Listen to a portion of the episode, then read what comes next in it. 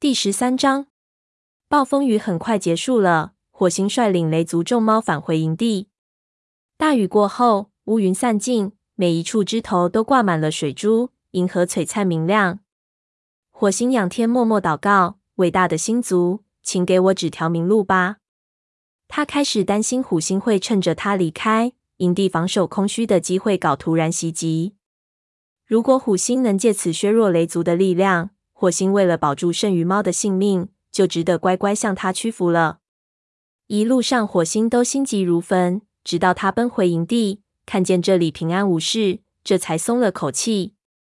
白风原本在武士巢穴外站岗，这时走过来说：“你们回来的可真早，我还一直担心月亮被乌云遮住了呢。”火星回答说：“是的，可那还不是最坏的。最坏的。”白风吃惊地睁大眼睛。火星把森林大会上发生的事讲述了一遍，族里的猫渐渐围了过来。大家听了火星的计划后，均感十分震惊。火星最后说：“后来暴风雨来了。”火星说：“那是他得到星族支持的一个信号。”他和暴星离开后，森林大会就中断了。白风若有所思地说：“也许那的确是个信号，可那是星族对火星发怒的信号。”火星见炭毛从头到尾都紧皱眉头，于是问他：“炭毛，你怎么想？”“我不知道。如果那是个信号，就说明星族不愿让你揭露火星的真面目。可这也太不可思议了。”炭毛耸了耸肩膀：“有时暴风雨仅仅就是暴风雨罢了。”长尾嘟囔说：“对雷族来说，这场暴风雨来的也太不是时候了。”云尾大声嚷嚷：“真希望我当时在场。”我会把火星的喉咙掐断，所有的欠账都一笔勾销。火星反唇相讥：“幸好你不在场，在森林大会上袭击一族族长，星族一定会大发雷霆的。”云尾不服气的眯缝起眼睛说：“如果星族真有那么大的威力，他们为什么不帮助我们？”亮星温和地说：“也许他们会帮助我们的。”鼠毛问：“我们接下来该怎么做？”他一直坐立不安，仿佛想立刻冲出去和敌人大打一场。你不会想加入那个什么虎族吧？永远也不可能。但这件事需要从长计议。火星坚决地说：“从现在起，我们需要增加巡逻的次数。有谁自愿执行早班巡逻任务的？”鼠毛立刻主动地说：“我去。”火星说：“有劳了，注意影族边界的情况。”假若撞见虎星手下的武士，不用我说，你也知道该怎么做。云伟热切地说：“算我一个。”鼠毛，我要把影族的毛揪来当铺垫。火星对云伟这句充满敌意的话没有理睬。尽管云伟不把星族和武士法典放在眼里，但他对族群的赤胆忠心众所周知。白风又安排了绝毛和次长凑成了一组巡逻队。然后他们各自散开，准备执行巡逻任务去了。族群里其他的猫也纷纷散去。火星看见他们的脸上带着惊惧的神情。会场上只剩下他和炭毛。火星长长叹了口气，说：“这种日子到底还有完没完？”炭毛将鼻子贴在他的面颊上，宽慰他说：“我不知道，这是由星族说了算的。不过有时我觉得火星一日不死。”丛林里便一日不得安宁。说着，炭毛咪缝起了眼睛。火星说：“好了，向我攻击。”几步开外的地方，黑莓爪趴在训练沙坑的地上。他开始匍匐接近火星，眼神左顾右盼，游走不定，似乎在寻找最佳的攻击地点。过了一会儿，黑莓爪纵身跃到半空。火星早有准备，他迅速的侧身避开。等黑莓爪落的的一瞬间，一脚踹在黑莓爪的侧腹，黑莓爪顿时摔了个四仰八叉，样子狼狈至极。火星说：“你还应该再快一些，别给敌人思索的时间。”黑莓爪爬起身，吐掉嘴里的沙子，突然又扑了过来。他前爪探出，抓住火星的脸部，猛地一推，火星立足不稳，登时摔倒在地。黑莓爪抢上去压住他。两只猫的鼻子几乎触到一起。黑莓爪问：“像这样吗？”火星把它从身上推开，说：“让我起来，你这大块头。”他抖了抖身上的沙子，又说：“是的，就像这样。你进步的很快，黑莓爪。”黑莓爪立刻容光焕发。忽然间，火星似乎看到了一个小虎星，强壮、敏捷、勇敢，而且野心勃勃。不过，黑莓爪的野心好像只在成为一名最优秀的武士，以便更好的为族群服务上面。火星舒了口气，感到心满意足。他一整天都公务缠身，能够忙里偷闲来训练徒弟，实在是一件轻松惬意的事。火星，我想问你，为什么所有的猫都认为加入虎族很糟糕呀？黑莓爪接下来的话令他心里一沉。什么？火星心头顿时窜起一股怒火，他简直不相信他的徒弟竟然问出这样的问题来。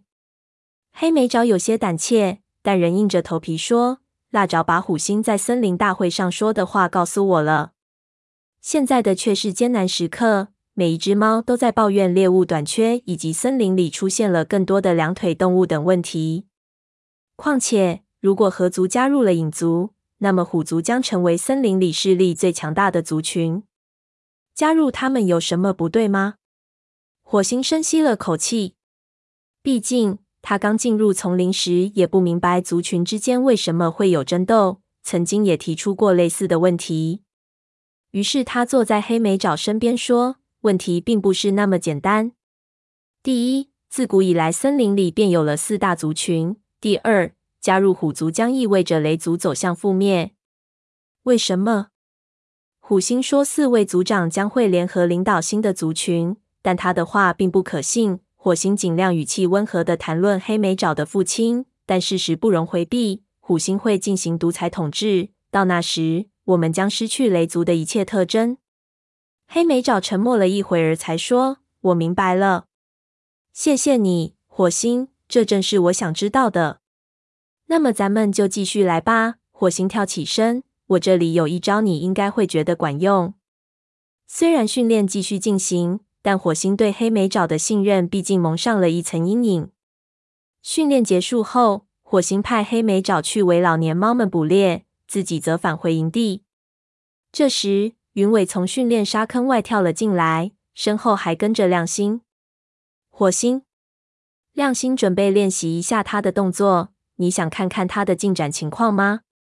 呃，当然了，开始吧。尽管亮星的伤口已经愈合了，但火星不相信他还能战斗。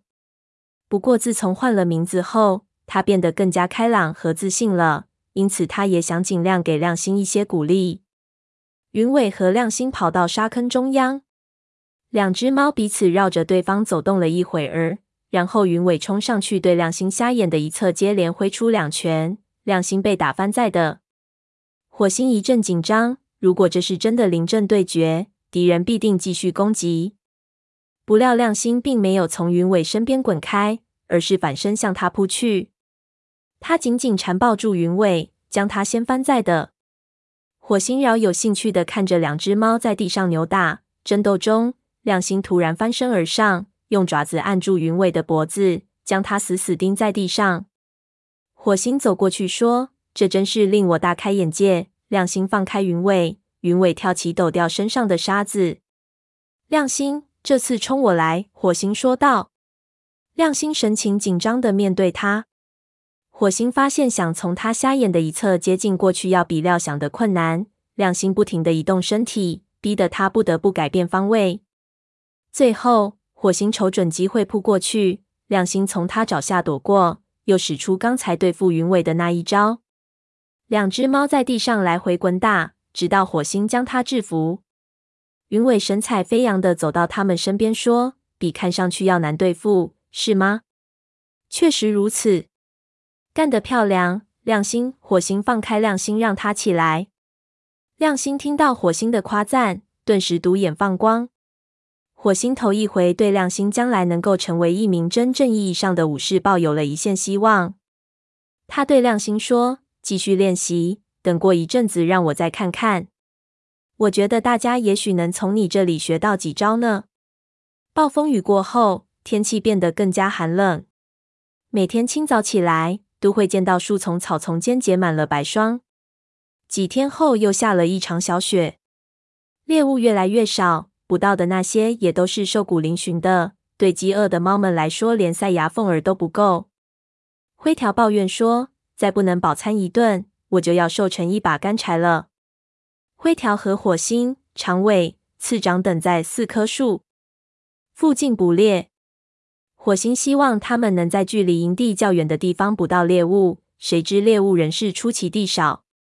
火星说：“我去小溪边碰碰运气。”他走下坡岸。来到一处灌木较为茂盛的地方，这里有一丝很微弱的猎物气味，但火星却听不到任何猎物穿行草丛时发出的沙沙声。由于吃不饱肚子，近来族群的实力也大大减弱。虽然落叶季节难熬，但雷族最大的威胁还是来自于虎族。雷族能够保卫自己吗？火星对此也是心里没底。他不由自主地走到小溪边，俯下身子喝水。太阳从他身后照过来，金灿灿的光射在水面上，将火星笼罩其中。那一瞬间，他的头发生了变化，好像一只咆哮的雄狮。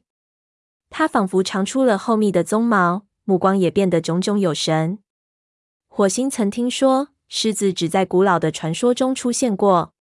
他吓得大叫一声，急忙向后跳开。冷不丁撞在一棵大树上，立刻摔了个四脚朝天。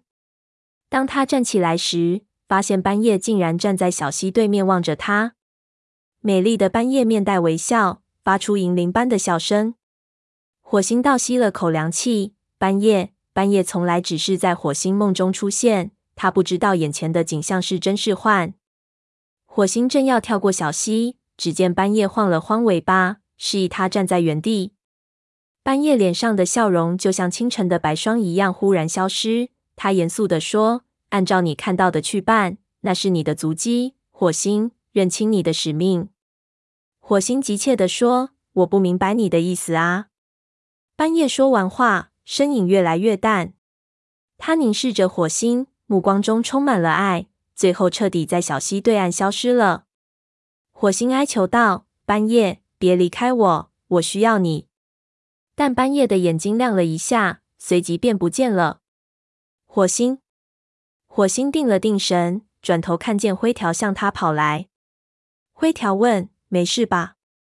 你刚才大叫一声，把附近的猎物都吓跑了。”火星回答：“我很好，只是被吓了一跳而已。”灰条打量着他，似乎对他的答案有些不满意。过了一会儿，灰条说：“就算相信你好了。”咱们去瞧瞧长尾啄的兔子，像狐狸一般大啊！火星站在原地没有动，仍在想刚才水里的那副面容。他看上去就像狮族中的一员。蓝星的预言又在他耳边响起：狮子和老虎之间将发生大战。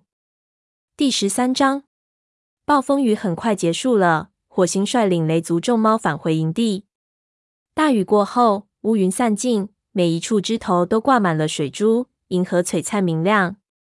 火星仰天默默祷告：“伟大的星族，请给我指条明路吧。”他开始担心虎星会趁着他离开营地防守空虚的机会搞突然袭击。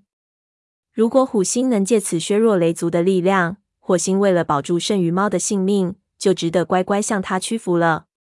一路上，火星都心急如焚，直到他奔回营地。看见这里平安无事，这才松了口气。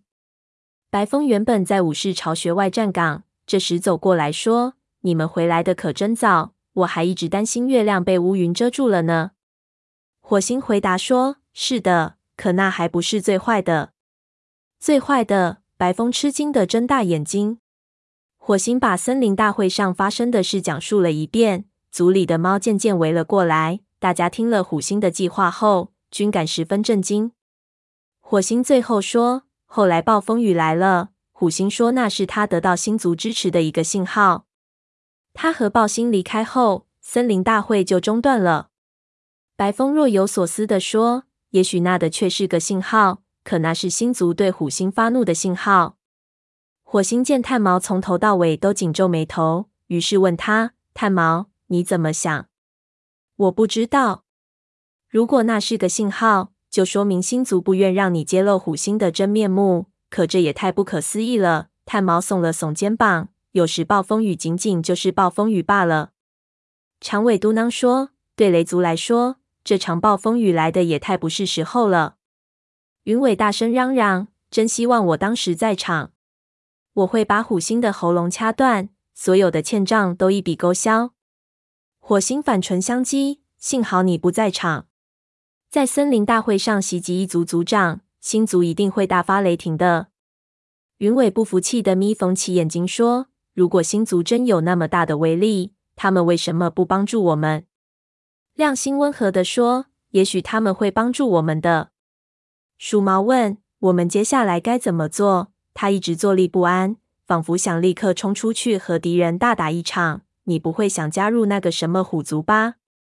永远也不可能。但这件事需要从长计议。火星坚决地说：“从现在起，我们需要增加巡逻的次数。”有谁自愿执行早班巡逻任务的？鼠毛立刻主动地说：“我去。”火星说：“有劳了，注意影族边界的情况。假若撞见虎星手下的武士，不用我说，你也知道该怎么做。”云尾热切地说：“算我一个。”鼠毛，我要把影族的毛揪来当铺垫。火星对云尾这句充满敌意的话没有理睬。尽管云尾不把星族和武士法典放在眼里，但他对族群的赤胆忠心众所周知。白风又安排了绝猫和次长凑成了一组巡逻队，然后他们各自散开，准备执行巡逻任务去了。族群里其他的猫也纷纷散去。火星看见他们的脸上带着惊惧的神情。会场上只剩下他和炭毛。火星长长叹了口气，说：“这种日子到底还有完没完？”炭毛将鼻子贴在他的面颊上，宽慰他说：“我不知道，这是由星族说了算的。不过有时我觉得虎星一日不死，丛林里便一日不得安宁。”说着，炭毛眯缝起了眼睛。火星说：“好了，向我攻击。”几步开外的地方，黑莓爪趴在训练沙坑的地上，它开始匍匐接近火星，眼神左顾右盼，游走不定。似乎在寻找最佳的攻击地点。过了一会儿，黑莓爪纵身跃到半空。火星早有准备，他迅速的侧身避开，等黑莓爪落得的一瞬间，一脚踹在黑莓爪的侧腹。黑莓爪顿时摔了个四仰八叉，样子狼狈至极。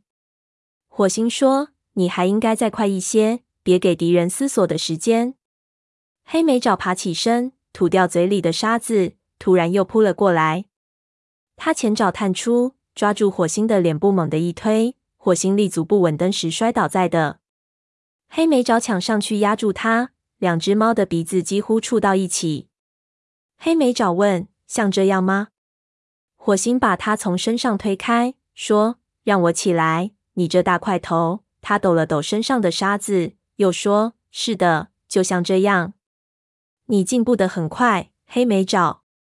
黑莓爪立刻容光焕发。忽然间，火星似乎看到了一个小虎星，强壮、敏捷、勇敢，而且野心勃勃。不过，黑莓爪的野心好像只在成为一名最优秀的武士，以便更好的为族群服务上面。火星舒了口气，感到心满意足。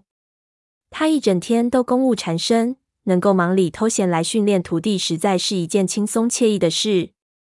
火星，我想问你。为什么所有的猫都认为加入虎族很糟糕呀？黑莓爪接下来的话令他心里一沉。什么？火星心头顿时窜起一股怒火，他简直不相信他的徒弟竟然问出这样的问题来。黑莓爪有些胆怯，但仍硬着头皮说：“腊爪把虎星在森林大会上说的话告诉我了。现在的却是艰难时刻。”每一只猫都在抱怨猎物短缺，以及森林里出现了更多的两腿动物等问题。况且，如果河族加入了影族，那么虎族将成为森林里势力最强大的族群。加入他们有什么不对吗？火星深吸了口气，毕竟他刚进入丛林时也不明白族群之间为什么会有争斗，曾经也提出过类似的问题。于是他坐在黑莓爪身边说。问题并不是那么简单。第一，自古以来森林里便有了四大族群。第二，加入虎族将意味着雷族走向覆灭。为什么？虎星说，四位族长将会联合领导新的族群，但他的话并不可信。火星尽量语气温和地谈论黑莓沼的父亲，但事实不容回避。虎星会进行独裁统治，到那时，我们将失去雷族的一切特征。黑莓沼沉默了一会儿，才说：“我明白了，谢谢你，火星。这正是我想知道的。那么，咱们就继续来吧。”火星跳起身。我这里有一招，你应该会觉得管用。虽然训练继续进行，但火星对黑莓爪的信任毕竟蒙上了一层阴影。训练结束后，火星派黑莓爪去为老年猫们捕猎，自己则返回营地。这时，云尾从训练沙坑外跳了进来，身后还跟着亮星。火星，亮星准备练习一下他的动作。你想看看他的进展情况吗？嗯。当然了，开始吧。尽管亮星的伤口已经愈合了，但火星不相信他还能战斗。不过，自从换了名字后，他变得更加开朗和自信了，因此他也想尽量给亮星一些鼓励。云尾和亮星跑到沙坑中央，两只猫彼此绕着对方走动了一会儿，然后云尾冲上去对亮星瞎眼的一侧接连挥出两拳，亮星被打翻在地。火星一阵紧张。如果这是真的临阵对决，敌人必定继续攻击。不料亮星并没有从云尾身边滚开，而是反身向他扑去。他紧紧缠抱住云尾，将他掀翻在地。火星饶有兴趣地看着两只猫在地上扭打争斗中。亮星突然翻身而上，用爪子按住云尾的脖子，将他死死钉在地上。火星走过去说：“这真是令我大开眼界。”亮星放开云尾，云尾跳起，抖掉身上的沙子。亮星，这次冲我来！火星说道。亮星神情紧张的面对他。火星发现想从他瞎眼的一侧接近过去，要比料想的困难。亮星不停的移动身体，逼得他不得不改变方位。最后，火星瞅准机会扑过去，亮星从他爪下躲过，又使出刚才对付云尾的那一招。两只猫在地上来回滚打，直到火星将它制服。云尾神采飞扬地走到他们身边，说：“比看上去要难对付，是吗？”“确实如此。”“干得漂亮，亮星！”火星放开亮星，让他起来。亮星听到火星的夸赞，顿时独眼放光。火星头一回对亮星将来能够成为一名真正意义上的武士抱有了一线希望。他对亮星说。继续练习，等过一阵子，让我再看看。我觉得大家也许能从你这里学到几招呢。暴风雨过后，天气变得更加寒冷。每天清早起来，都会见到树丛、草丛间结满了白霜。几天后，又下了一场小雪。猎物越来越少，捕到的那些也都是瘦骨嶙峋的。对饥饿的猫们来说，连塞牙缝儿都不够。灰条抱怨说。再不能饱餐一顿，我就要瘦成一把干柴了。灰条和火星、长尾、次长等在四棵树附近捕猎。火星希望他们能在距离营地较远的地方捕到猎物，谁知猎物仍是出奇地少。火星说：“我去小溪边碰碰运气。”他走下坡岸，来到一处灌木较为茂盛的地方，这里有一丝很微弱的猎物气味。但火星却听不到任何猎物穿行草丛时发出的沙沙声。由于吃不饱肚子，近来族群的实力也大大减弱。虽然落叶季节难熬，但雷族最大的威胁还是来自于虎族。雷族能够保卫自己吗？火星对此也是心里没底。他不由自主地走到小溪边，俯下身子喝水。太阳从他身后照过来，金灿灿的光射在水面上。将火星笼罩其中，那一瞬间，他的头发生了变化，好像一只咆哮的雄狮。他仿佛长出了厚密的鬃毛，目光也变得炯炯有神。火星曾听说，狮子只在古老的传说中出现过。他吓得大叫一声，急忙向后跳开，冷不丁撞在一棵大树上，立刻摔了个四脚朝天。当他站起来时，发现斑叶竟然站在小溪对面望着他，美丽的斑叶面带微笑，发出银铃般的笑声。火星倒吸了口凉气。半夜，半夜从来只是在火星梦中出现，他不知道眼前的景象是真是幻。火星正要跳过小溪，只见半夜晃了晃尾巴，示意他站在原地。半夜脸上的笑容就像清晨的白霜一样忽然消失。他严肃地说：“按照你看到的去办，那是你的足迹。”火星，认清你的使命。火星急切地说：“我不明白你的意思啊！”斑叶说完话，身影越来越淡。他凝视着火星，目光中充满了爱，最后彻底在小溪对岸消失了。火星哀求道：“斑叶，别离开我，我需要你。”但斑叶的眼睛亮了一下，随即便不见了。火星，火星定了定神。转头看见灰条向他跑来，灰条问：“没事吧？你刚才大叫一声，把附近的猎物都吓跑了。”火星回答：“我很好，只是被吓了一跳而已。”灰条打量着他，似乎对他的答案有些不满意。过了一会儿，灰条说：“就算相信你好了，咱们去瞧瞧长尾啄的兔子，像狐狸一般大啊。”火星站在原地没有动。仍在想刚才水里的那副面容，他看上去就像狮族中的一员。蓝星的预言又在他耳边响起：狮子和老虎之间将发生大战。